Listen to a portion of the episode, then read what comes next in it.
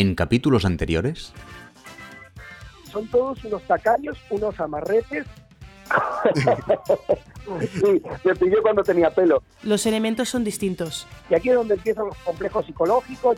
Ahí me está el lado argentino. Como es el señor de las, de las cosas grandes. Hostia, qué bien. No, no, no, no, no, tú me estás engañando. Bueno, yo no quiero hablar mucho de mí, pero te lo voy a decir. Yo lo que quiero es una noche loca pasión contigo. Cariño, estás bien.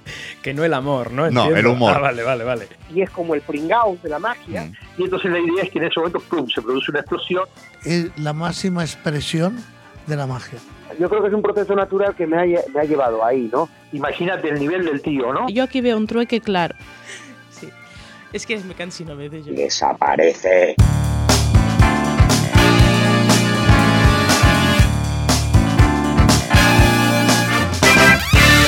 Mi nombre es Jordi Quimera y abrimos la Cámara de los Secretos para no hablar de magia. Bienvenidas y bienvenidos al capítulo 10.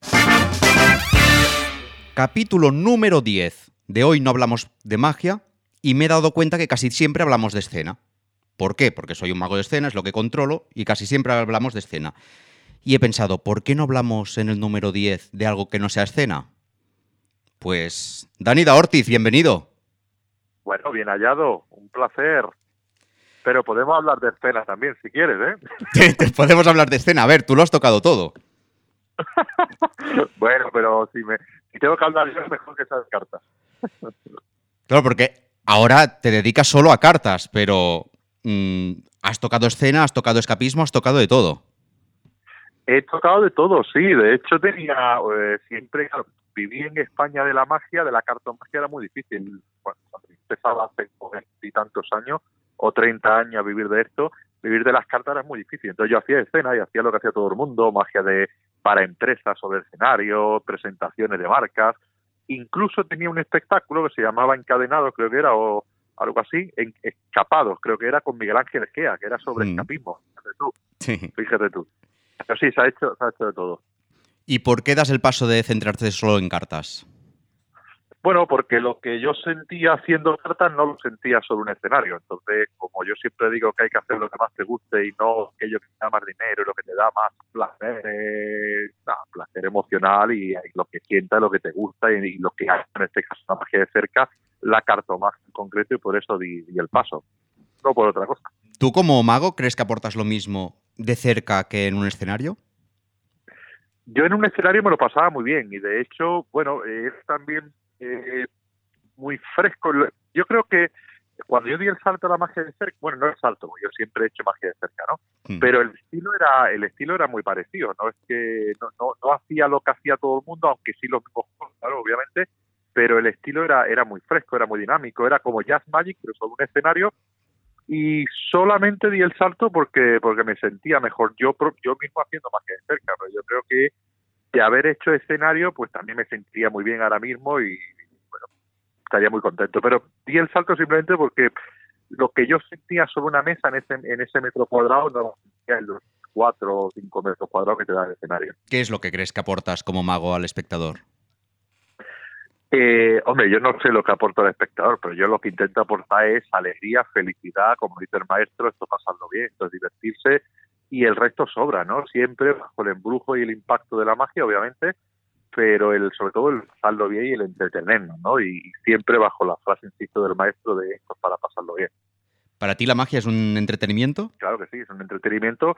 Pasa que se puede entretener con diversión, con emoción, con sensaciones, se puede, pero le- mientras que el espectador esté pendiente de una cosa y olvidando otra, ya está entretenido. ¿no? Sí, sí, sí. que lo que estés aportando con ese entretenimiento, ¿no? Para mí la magia debe ser 100% emoción. Yo siempre digo que la magia se divide en tres factores, el racional, el sensitivo y el emocional. El racional es cuando el espectador busca el secreto y no lo encuentra. ¿no? Dices, Hmm. esto tiene que ser así, pero no lo sé, no me, no, me la está metiendo por todos lados, como se suele decir, ¿no? El sensitivo es cuando el espectador se siente muy bien, dice, qué bien, me encanta la magia, estoy viendo magia, estoy con amigos, me lo estoy pasando genial. Y el emocional, ¿no? El plano emocional Sí. es cuando el espectador siente los imposibles, ¿no? Que sobre todo cuando tú dices, voy a intentar que la carta y dice, no, pero no puedes. Mientras que esos tres planos, tanto racional, sensi- sensitivo, emocional, estén activos, el espectador se lo está pasando en delante. ¿En la figura del mago qué es? Yo siempre digo, lo digo, eh, lo digo como broma, mucha, mucha gente se enfada un poquito conmigo, Sí. pero hay parte de razón cuando digo que el mago no existe o no debe existir, ¿no? Mm. El mago no debe antecederse ante la persona. Cuando la magia que yo hago, la magia que yo defiendo es la magia del- de, de cuando yo- tú tienes que transmitir emoción o sensaciones o vivencias o a mí me gusta siempre hablar bajo la persona, cosas que, que me hayan pasado de verdad. Yo no voy a decir, voy a hacer un juego que eh, aprendí ayer en Las Vegas si ayer no estuve en Las Vegas. Es decir, todo lo que yo hable sea real. No voy a hablar de política, ni a hablar de fútbol, ni a hablar de cosas que a la gente no interesa cuando está viendo un show. No voy a, voy a ser persona 100%. Y yo creo que eso es lo que eh, crea la empatía con el público, crea la cercanía con el público, porque el juego puede ser bueno o no puede ser bueno, pero lo más importante es la persona y el que lo hace, ¿no? El que lo hace es lo más importante. Y para mí la mejor forma de llegar al espectador es siendo persona ante que mago. El mago es mi trabajo, es el prototipo, es lo que me representa, pero representa a la persona y la persona es la que tiene que llegar al espectador. Para mí es lo más importante, que los espectadores vean a una persona antes que a un mago, ¿no? Aunque sepan que lo que hay detrás es un mago. Comentabas hace un momento juegos buenos, juegos malos. ¿Existen los juegos buenos y los juegos malos? Existen juegos que son excelentes y juegos que son pésimos, pero eso no quiere decir que el espectador sienta un milagro o sienta lo que sea muy, muy, muy malo, ¿no? Eso va a depender del mago. De hecho, yo rompo algunas reglas, eh, bueno, reglas, que es, por ejemplo, yo en, en mi show, si ves el show, vas a ver que el triunfo, pues lo hago tres o cuatro veces, ¿no? Una de las reglas dice no repitas un juego dos veces hacia un mismo público, etcétera, etcétera. Bueno, yo repito, incluso la segunda o tercera vez que repito el triunfo es mucho peor que la vez que lo he hecho antes. Pero está metido en otro entorno, en otro contexto, en otra atmósfera, y lo que le está llegando al espectador es una sensación general de todo el show, todo lo que están viendo, ¿no? Eh, claro, el- cuando yo hago el triunfo por tercera vez, es lo mismo, se repite tres veces, pero el espectador lo que siente es completamente diferente. Quiero decir que el juego no es lo más importante, sino lo que esté haciendo el mago, lo que esté transmitiendo y la sensación general de todo lo que están viendo en el show. Cuando tú ves el unipersonal mío, vas a ver que hay muchísimos juegos que no se transmiten como juego, es decir, no son bloques donde el espectador coge una carta y le va a suceder algo, sino que transcurre también lo que yo llamo juegos situacionales, que si me hace falta un rotulador, de repente el rotulador no sé dónde está y se lo saco del codo al espectador, o va a coger una carta, coge una figura, digo, esta no vale, porque hay que firmarla, la rompo, la tiro, y digo, bueno, sí vale, y la voy a sacar entera. Es decir, son juegos que no se conciben como juegos, pero son juegos, son cosas que van sucediendo y eso hace que el, que el espectador tenga frescura, ¿no? Y que el espectador no viva cada cosa que pasa como un juego. Eso hace también que el espectador esté siempre vivo, esté siempre atento y esté siempre con la sensación de que en cada momento puede suceder algo, ¿no? Que es un poco lo que marca el estilo. Entonces, ¿hay juegos buenos y hay juegos malos? Bueno, hay juegos, yo soy de la regla, de, o de aquella que dice que hay juegos bien o mal presentados, ¿no? Más que buenos y malos. Pese a que, claro, hay juegos de una calidad excelente y otros de una calidad, pues, mediocre, ¿no? Sí. Pero eso no quiere decir que no los pueda hacer y que el espectador no lo viva como un milagro o, co- o algo que a lo mejor no quieres que sea un milagro en ese momento, pero sea que sea entretenido, que sea visual, que sea lo que toque en ese momento del show que, que lo están haciendo. ¿no? Sí, que te cumpla una función concreta para el momento oportuno que estás ejecutando el juego. Eso es. De lo que yo quiero representar en ese momento, eso es. El papel del espectador es muy importante en tu magia. Bueno, el 90%. Yo siempre digo que yo no creo en el espejo, ¿no? Porque Mm. cuando, si tú vas, si tú ves el estilo que yo hago, es muy de dime, elige un número, una carta, qué quieres que suceda. Todo lo, lo resuelve el espectador siempre, ¿no? Sí.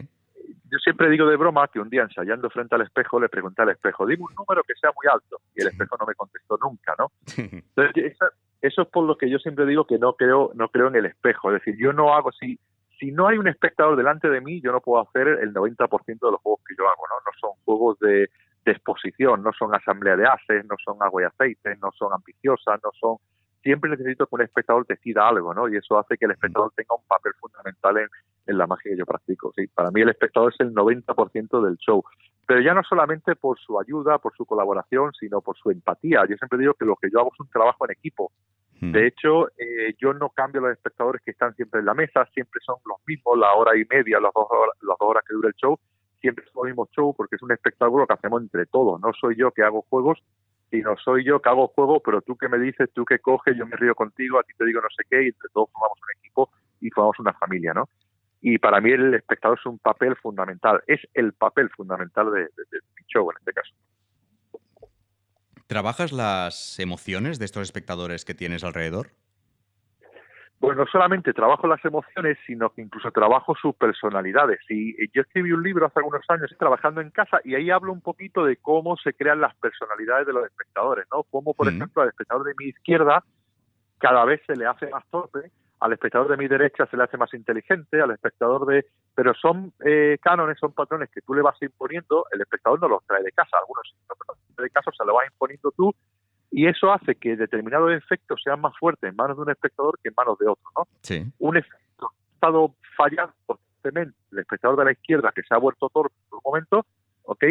Eh, una carta de números que finalice en sus manos siempre va a ser mucho carta de número que finalice en manos del espectador de la derecha que todo lo ha sabido correcto, que el tipo se ve muy muy correcto, que se ve entonces se va creando las personalidades también de los espectadores, ¿no? Mm. Y para eso se hace a través de los juegos, se hace a través de a través de, de- del show. Y en este libro describía un poquito todo eso, ¿no? Cómo crear las personalidades de los espectadores para que los espectadores te ayuden en, el- en las emociones que transmite cada juego. Te tengo que decir de este libro que uno, de- uno de mis objetivos en magia, yo sobre todo trabajo con grandes aparatos, escena, estoy dentro del circuito de teatro familiar en Cataluña y bueno, me muevo mucho en teatros, pero uno de mis objetivos es poder aplicar una gran parte de teoría que tiene la magia de cerca, que la escena no tiene tan claramente, y poderla aplicar encima del escenario. Y uno de los Ah. libros que más me ha ayudado es trabajando en casa. Hay, hay más, Ah, ¿eh? pues mira, Por ejemplo, el día, el día que descubro que cuando haces una doble producción en una caja, por ejemplo, entra un ayudante en una caja, clavas espadas y salen dos, ahí en Ajá. medio, por ejemplo, hay un concepto que es trabajar después de terminar, de Ascanio. Claro. El día que descubro esto, entiendo que mis ayudantes son mis prolongaciones. El mago en la magia de grandes aparatos va más allá de la figura del mago, por ejemplo. Todo el que está Es encima del escenario es el mago.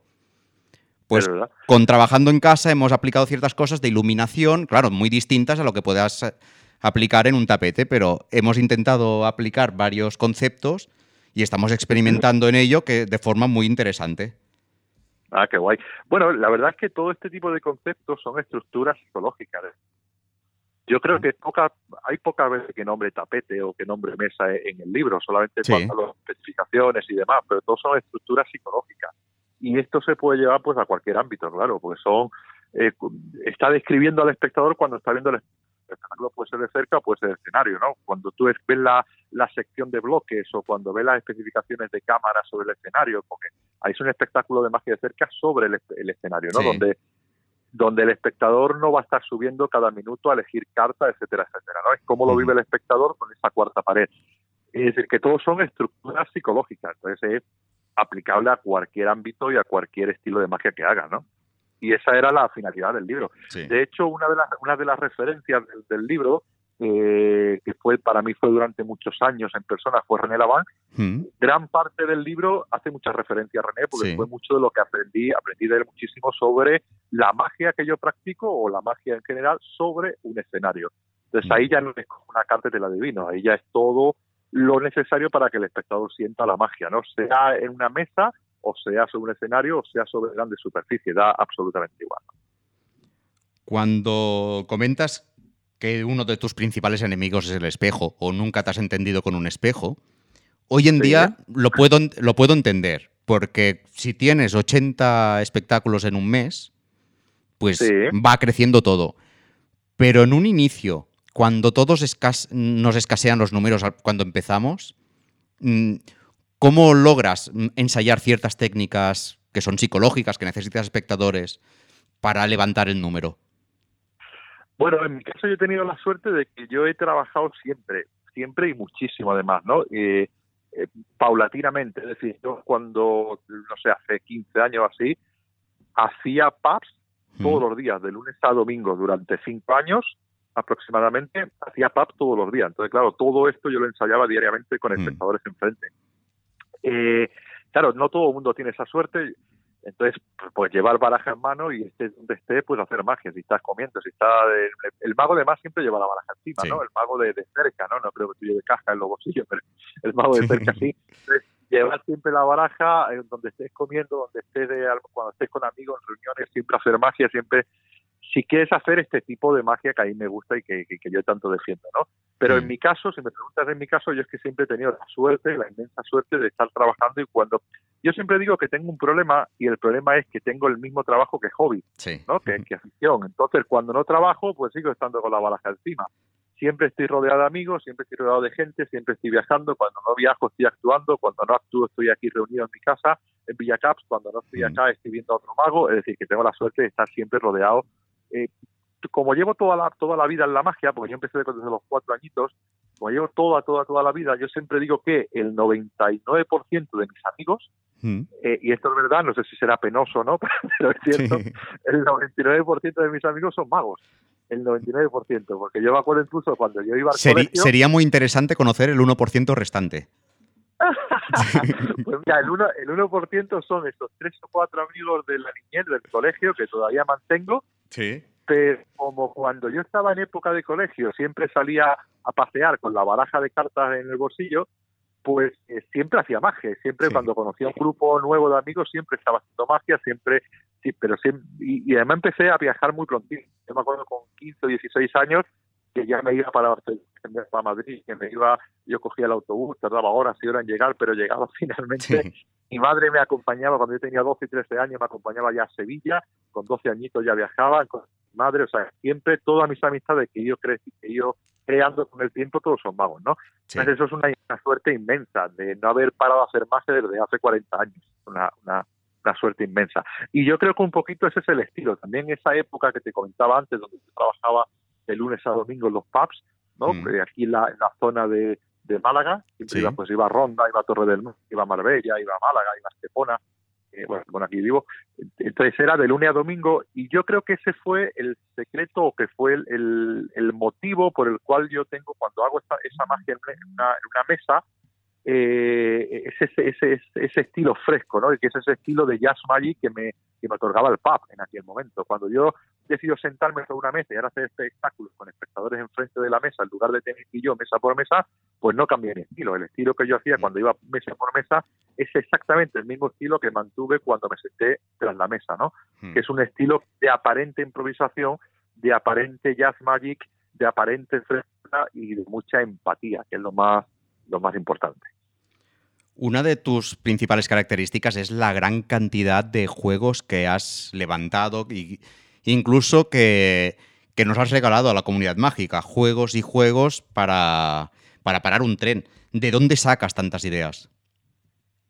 Bueno, cuando es lo que te comentaba antes, ¿no? Cuando tienes el mismo trabajo que afición, cuando no trabajo sigo pensando en magia, ¿no? Yo creo hay una, una regla de yo aprendí de un amigo madrileño que es eh, no me acuerdo del autor, ¿no? Pero él me decía el hombre de las 10.000 horas. Decía que cuando alguien le dedica 10.000 horas a algo, por, por cojones tiene que ser bueno en lo que Sí. hace, ¿no?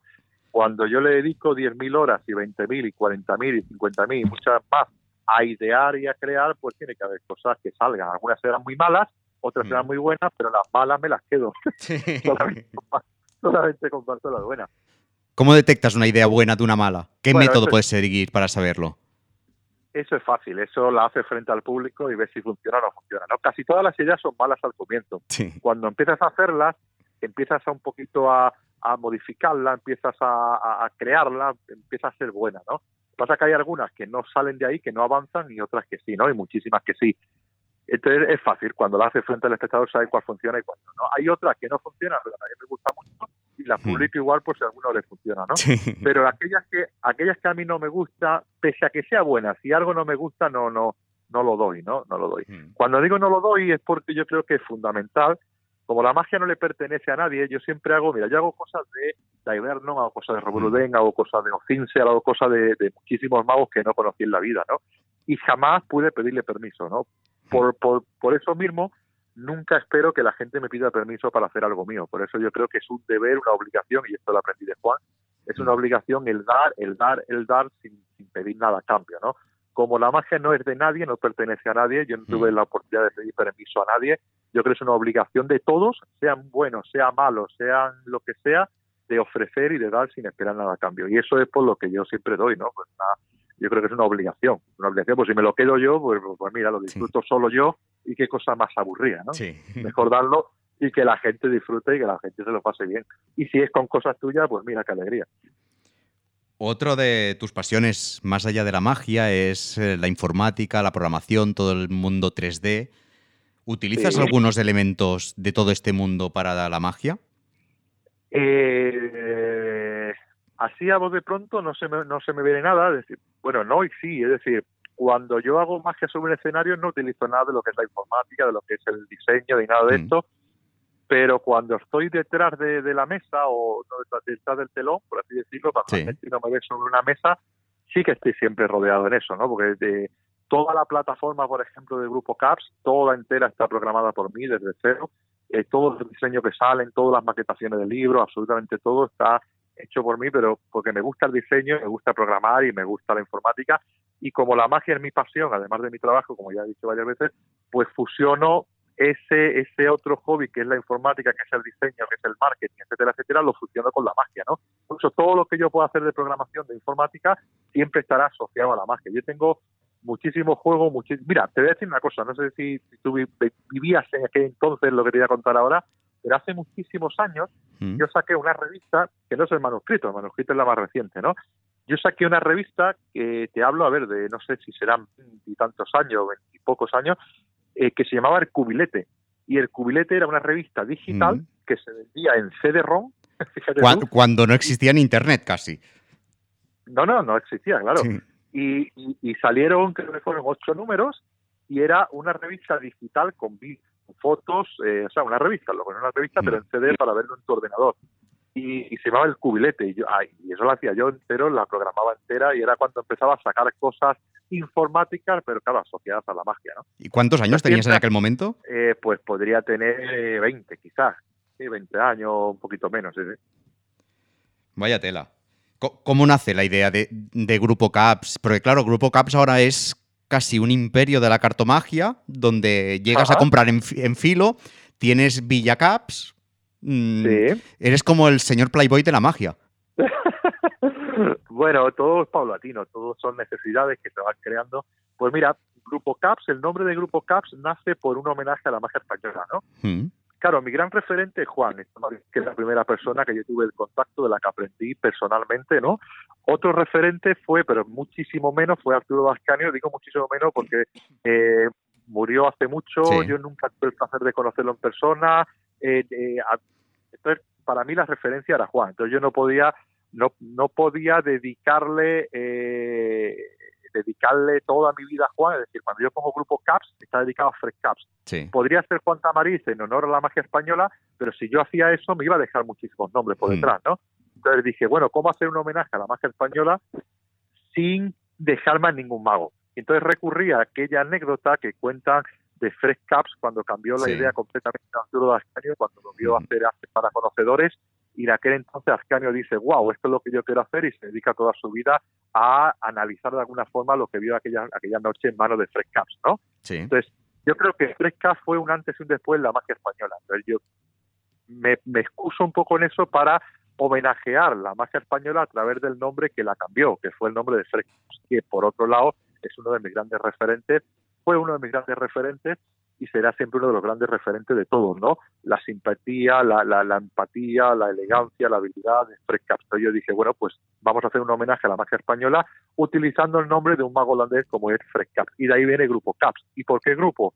Porque en, en aquel entonces y ahora abarca muchísimas cosas. Abarcaba la publicación, abarcaba todo lo que es el streaming, abarca todo lo que es las producciones, los eventos, abarca un montón de cosas.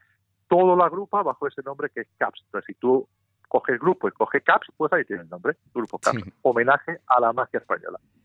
¿Y en qué momento surge la necesidad de crearte una plataforma alrededor mm, para poder ir publicando tus cosas, ir tirando para adelante?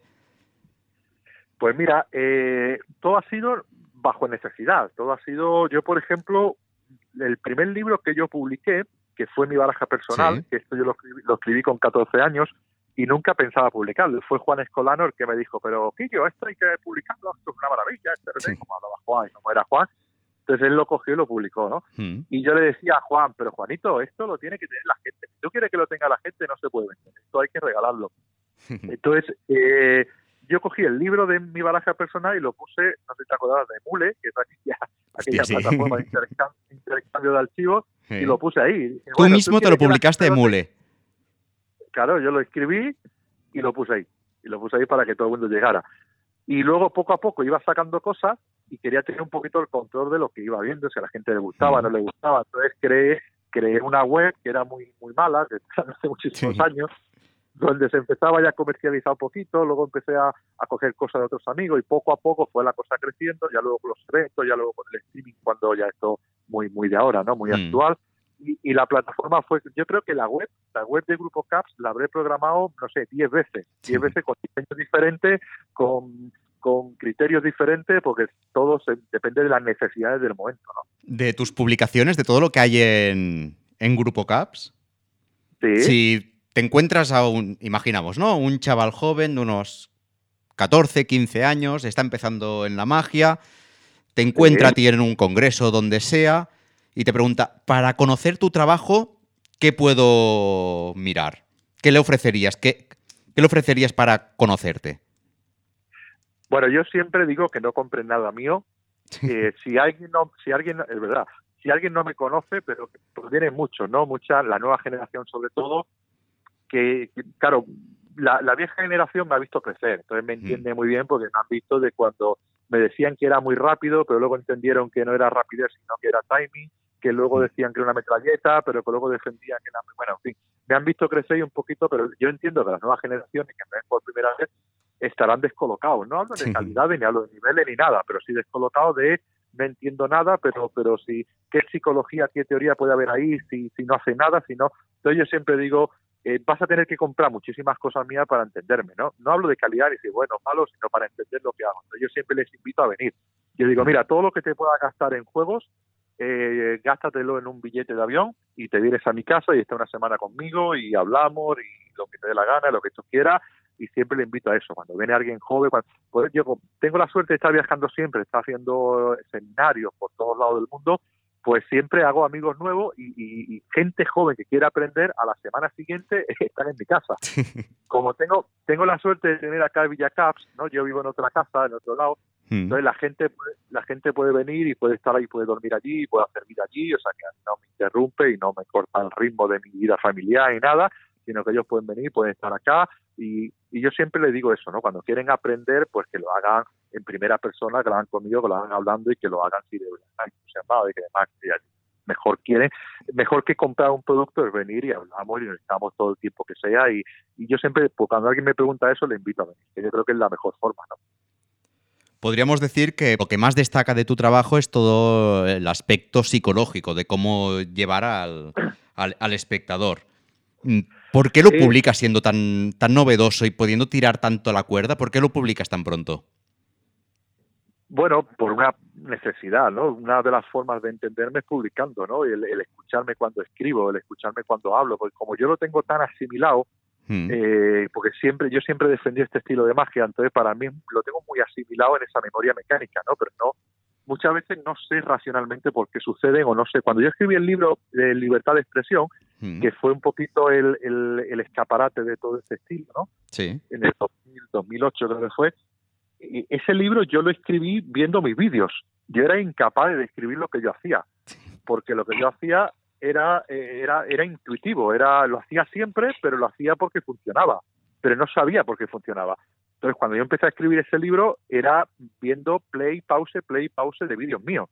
Era así, de, bueno, esto funciona por esto, por esto. Y yo, yo creo que hoy en día ese se ha transformado un poquito en mi forma de, de- de estudiarme a mí mismo. Es decir, el publicar, el escucharme, el sentarme a escribir, que eso hace que razone, el hacer muchos vídeos, hablar siempre de lo mismo, eh, de lo mismo, pero no, pero no de lo mismo. Hablo de lo Sí. mismo en cuanto a ver la magia desde el punto de vista del espectador. Pero claro, hay muchas formas de hacerlo, ¿no? Y además por, por lo que te decía antes, porque todo esto hay que, eh, que, que darlo, hay que ofrecerlo para que la gente lo tome y que también la gente lo estudie y que lo analice y que lo asimile y que cada uno se lo lleve a su terreno, ¿no? Y, y, y dar sin esperar nada a cambio, ¿no? Pero yo creo que es eh, ya no obligación de dar, sino también mi forma de a mí mismo, y mi forma de evolucionar, mi forma de avanzar. Esta necesidad que tienes de que se, se entienda tu forma de ver la magia o que se entienda aquello que tú haces, ¿Es un trauma del Congreso Mágico Nacional del 2001 que te intentaron descalificar porque se pensaban que utilizabas con pinches? ¿Te traumatizó el tema y desde entonces dices, voy a publicarlo todo, que me entiendan ya? Bueno, dos cosas. La primera, que no hay necesidad de que lean ni vean nada mío. Es una necesidad mía, mía de, de poder publicar yo, porque si no a mí se me saturan las cosas. Sí. Es decir, hay tantas cosas que estoy estudiando y haciendo a la vez que si no le doy salida a eso, al final me, se me satura todo, no termino nada y yo no necesito que la gente me lea y que me, si me leen, me escriben y hacen y hacen lo que yo hago y, le gustan y demás, pues mira, orgulloso, ¿no? Pero no, pero no busco eso, no busco eso, simplemente lo doy porque es una necesidad mía de ir sacando cosas. Y sobre lo de Granada, pues es una anécdota, no, no me, me afectó para nada.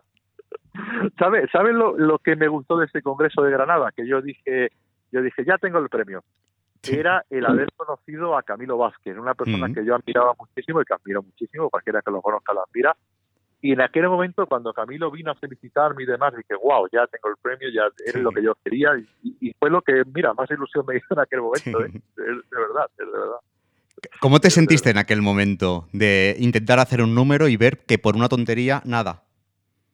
Y se- se- Eh, seguramente en tu ambiente, los magos que te conocían en aquel momento te estaban animando a presentarlo en público, que este material es muy bueno y ves que llegas allí y no... No, lo que pasa, lo que pasa es que yo siempre he tenido la visión de de que los números de concurso no son más que divertimento, ¿no? Entretenimiento. A mí no me, af- me afectaba igual el ganar un premio que no ganarlo y el- de verdad, una cosa que se diga por aquello de excusarse. ¿no? Siempre, de hecho, yo vivo en Estepona, siempre viví en Estepona, entonces no tenía un grupo de personas alrededor que me animase, que me, yo era muy autodidacta y hacía lo que me apetecía en ese momento y, y yo no era de ir todos los, todos los jueves a un círculo, todos los días a un círculo, porque me pillaba a 100 kilómetros de casa y hablamos del año 2000, es decir, estamos Sí. hablando de, yo tenía 19 añitos, 20 añitos, algo así, que no era tan fácil como ahora moverse por toda España, ¿no? Sí. Entonces yo vivía solito en mi casa, de vez en cuando veía, veía magos, de vez en cuando hacía un viaje, pero no es que tuviera gente detrás viendo el número, analizándolo, preséntate, motivándome, no, no,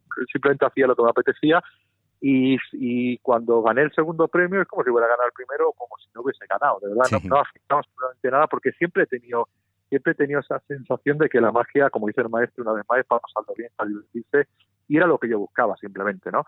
Y claro, lo que pasa es que llegar en ese momento que nadie te conoce y hacer, yo me acuerdo que hice, me descalificaron porque hice el efecto de el MC, ¿no? Que era Sí. transformar una carta elegida en una carta pensada. Mm, Una carta que se enseña al comienzo de la rutina, aparentemente es una carta pensada al final, ¿no? mm, Entonces decían que utilizaba con pinches, que esto es un poco lo Sí. que le pasó también a otro de, a otro de mis maestros, Leonard Green, mm. que le pasó también eso, ¿no? en, un, en un congresito. Pero no, pero no, no, o sea, ni me sentí bien ni me sentí mal, simplemente, bueno, hice el número, me lo pasé genial, disfruté como un enano y además conocí a Camilo, ¿qué más se puede pedir? Sí. ¿Te has arrepentido alguna vez de compartir algún secreto? No, nunca, nunca, nunca. ¿Y guardas Y alguno para ti? No guardo nada, no guardo absolutamente nada. Nada, nada, nada. De hecho, soy muy de para que se vea la evolución de un efecto, porque yo creo que mucho- en- un efecto se entiende mucho mejor si lo ves evolucionar, ¿no? Mm, Si ya te lo doy hecho, eh, no hay nada que ver, simplemente hay que hacer, hay que hacer y ya está. Entonces yo soy muy de publicar un mismo efecto en diferentes fases evolucionativas, evolucionarias, se dice evolucionativa, de, de evolución. Sí. Esto lo hacía mucho Marlo, luego también lo hizo Ascanio, y yo creo que, eh, que es algo muy bueno. Si el último juego, por ejemplo, que estoy trabajando es el Ritual, que es una carta al número en manos del espectador, Mm, eh, pues yo creo que llevo cinco versiones publicadas. Cinco versiones, eso sí, son, versio- son versiones acabadas, son versiones que el espectador puede coger, hacer, disfrutar y que, y que la gente va a disfrutar mucho porque están estructuradas y están finalizadas, pero son cinco versiones que en sí son completamente diferentes, ¿no? Entonces, si tú coges esos cinco efectos, vas a ver que este mismo efecto en cinco fases de evolución. Y yo soy muy de publicarlo todo de la fase número uno, porque así es como la magia para mí debe ser estudio, no debes aprender. Yo no, Sí. no vendo cosas, no vendo libros porque quiera vender y ganar y que quiera. No, no, no. Yo, yo creo que todo es un proceso continuo de formación, ¿no? Si te das cuenta, cuando yo escribí trabajando en casa, eh, yo dije, bueno, voy a escribir esto, pero esto no lo va a comprar nadie porque no se explica ni un juego. Esto no se explica, pero bueno, como yo creo que es una necesidad mía el, el decir, mira, esto es lo que hago y lo pongo aquí para los dos o tres que le pueda interesar, Luego la sorpresa mía fue cuando se vendieron tanto y tanto, ¿no? Mm. Pero pero mi idea no era no era no era eh, escribir algo y ganar mucho y no sé qué, porque vamos, yo creía que iba a vender cuatro, porque no se explicaba ni un juego. Pero era una obligación, una necesidad, aquello que a mí me servía y que me valía mucho, si le servía y le valía a dos o tres personas, ya con eso ya más que contento, ¿no? Entonces yo creo que, que darme un secreto para mí, yo creo que sería lo último que hiciese. Y el día que lo haga, dejarme de hablar. ¿Tú eres consciente de un ranking de venta de tus publicaciones? ¿De saber qué se ha vendido más, qué se ha vendido menos? Eh, bueno, soy consciente porque me lo hacen ver, ¿no? Y estoy muy contento siempre el apoyo de todo el mundo eh, de cualquier cosa que saque, que se venda al día siguiente, que se venda muchísimo. ¿no? Yo estoy muy contento. Pero de si- verdad no me muevo. no- Si yo te pregunto ahora, ¿cuál es tu publicación que más éxito ha tenido? ¿Lo sabes? Eh, bueno, ha habido varias, ha habido varias porque como ha habido épocas, eh, está la época de Penguin, está la época de Murphys, está la época donde yo vendía en conferencias, donde yo vendía entonces cada una. En el momento que Murphy se suma a, a, lo que yo hago, claro, ahí se venden ya, son cifras muy, muy, muy grandes, ¿no? En el momento que yo hago para Penguin, que en Penguin empiezan a, abarcar todo el mercado, cuando yo lo hago para Day, cuando lo hago para Illusion y cuando lo hago para estas plataformas que abarcan muchas personas, entonces son muchos productos que abarcan mucha gente, pero no solo porque lo haga yo, sino porque hay plataformas detrás que apuestan mucho, ¿no? Lo que así, lo que sí me sorprende mucho y me gusta mucho es que, eh, claro, yo estoy sacando cosas constantemente, ¿no? Por Sí. aquello que te decía de que estoy siempre creando, estoy siempre dando, estoy siempre y, y todo se agota y todo se vende y a la Sí. gente le gusta y son buenas críticas. Entonces, mientras eso sea así, ¿para qué cambiarlo, no? Y no es, insisto, no es por aquello de ganar y de no sé qué, sino es por aquello de forzarte. Como yo, ya, yo trabajo mucho para magos, ¿no? El 90% de mi público es mago. Eh, entonces yo siempre tengo que estar no solamente renovando los efectos, sino renovando todos los temas que saco, todos los temas que voy estudiando. De repente hablo sobre regazo, pero luego hablo sobre cince, pero luego hablo sobre forzaje psicológico, pero luego- porque al trabajar para magos tienes que refrescarte a ti mismo y que no parezca que siempre es lo mismo, ¿no? Mm. Lo que yo siempre he intentado conseguir, y esto es una alegría inmensa, es que la gente cuando va a un seminario o cuando va a una masterclass o cuando va a cualquier cosa que yo hago, vaya por, porque lo hago yo, no por el contenido. De hecho, si te das cuenta, cuando yo anuncio un seminario online Mm. o cuando anuncio una masterclass en casa o cuando anuncio una conferencia, cuando, yo nunca hablo de contenido. Yo nunca digo lo que se va a hablar. Y sin embargo se llenan, ¿no? Sí. Entonces, para mí, eso eh, para mí eso es un placer inmenso y estaré infinitamente agradecido por eso, ¿no? Que la gente quiera ir a algo eh, porque porque soy yo el que lo hago, no tanto por lo que voy a hablar. Para mí eso es eh, inmenso, ¿no? Y todas dando gracias a todo el mundo por ese apoyo, porque si no hubiese ese apoyo, pues no habría esta, esta motivación, ¿no? Pues agradezco a todos, claro. ¿Tienes referentes fuera del mundo de la magia? Pues mira, a mí me gusta mucho, tengo algunos, ¿no? Pero principalmente siempre avalo la figura de, de Steve Jobs, ¿no? Del Mm. CEO de Apple. Eh, yo soy muy estudioso de él, tuve el placer de, de- de ver todas sus keynote cuando él estaba vivo, ¿no? No fui de los que se, se engancharon después cuando murió, ¿no? Los, Sí. Yo lo seguí en vida durante muchísimo tiempo y seguí su evolución como alguien que no tenía ni puta idea de nada, pero que intuitivamente lo hacía todo del carajo, ¿no? Sabía lo que quería hacer, sabía a dónde quería llegar eh, y es un tipo que creó el mayor imperio de una empresa tecnológica sin saber programar. Sí. Entonces, claro, ahí tiene que haber, ahí tiene que haber un genio. Entonces, a mí me, me, me, me, curios, me, como se dice, me dio curiosidad su figura hace muchísimos años, empecé a leerlo, empecé a estudiarlo, empecé a ver todas sus entrevistas, empecé a ver todas sus keynote, empecé a recopilar material de esto que pasan así de mano en mano, que no son públicos, ¿no? De conferencias que él daba para sus empleados sobre marketing, sobre publicidad, sobre todo este tema que tanto me gusta, y descubrí a un genio, ¿no? Y para mí es una de las figuras, yo siempre muchas de las cosas, algún día escribiré la relación entre Steve y Navaja, y vais a ver cuánta similitud hay y cuánta alegría, porque claro, él hablaba y él todo lo que hacía lo hacía para un cliente. En este Mm. caso la magia del espectador, pero es lo mismo Sí. muchas, muchos conceptos que yo utilizo en la magia vienen de él. Cuando yo digo que lo que hay que buscar es la experiencia del espectador, es cuando experiencia del espectador. Eso el mago nos dice, experiencia del espectador, pero eso existe. Claro, eso es ver la magia desde el punto de vista del espectador. Cuando Steve Jobs creó el, el Mac, ¿no? que decía, yo quiero que el ordenador tenga esquinas redondeadas, porque un espectador, un cliente no sabe, no entiende de cualidades de, de una máquina, no sabe si esto es bueno o esto es malo. Hablamos del 84 cuando nació el Macintosh. ¿no? Sí. Decía, un, un- un espect- un cliente no sabe si un ordenador es bueno o un ordenador es malo, no entiende de esto. lo va a comprar porque es bonito. Entonces yo creo, quiero que el ordenador tenga las esquinas redondeadas. Y eso es lo que hay que hacer en la magia, hay que darle la magia redondeada. Que la magia, el espectador no tiene que entender ni de psicología, ni de técnica, ni de doble link, ni de empalmes. Tiene que ver un efecto con esquinas redondeadas, tiene que ver un efecto que le emocione, que, le cause sensación y que se lo pase en grande y ya está. No tiene que ver el ordenador por fuera, ya te encargas tú de poner la placa madre, ¿no? Pero esa es tu misión como mago. Aquí se nota mucho tu diferencia, mm, porque es una pregunta recurrente a, a todos los magos. No, no la hago siempre, pero la hago bastantes veces, de referentes de fuera del mundo de la magia. Porque si te pregunto dentro del mundo de la magia es fácil deducir y hay 50.000 entrevistas que se, puede, se pueden ver, escuchar, donde puedes hablar de, de Juan, de Leonard Green, mm, de, de todos tus referentes. Pero de fuera del mundo de la magia es complicado. Pero lo que, lo que decía, eh, es una pregunta bastante recurrente y es la primera vez que un mago me dice a una persona que no es artista. es verdad, eso es verdad. Eso es verdad. Bueno, de principio no era artista, pero tenía mucho arte. es verdad. Date cuenta, como una vez más, mi referente desde hace muchísimos años es un tipo que pensaba desde el plano psicológico de la persona que tenía enfrente, ¿no? Pues muchísimas gracias por tu generosidad y sobre todo por dos cosas. Uno, por tu aporte al mundo de la magia, que continúes publicando y regalando todo aquello que, que sabes hacer para que el resto de mortales podamos aprender.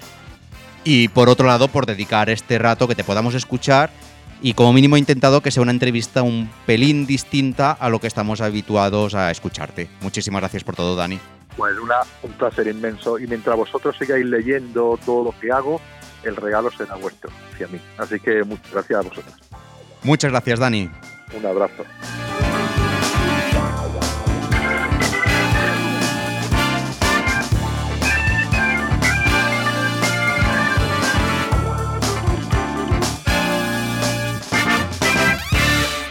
Uy, ¿cómo lo ha hecho?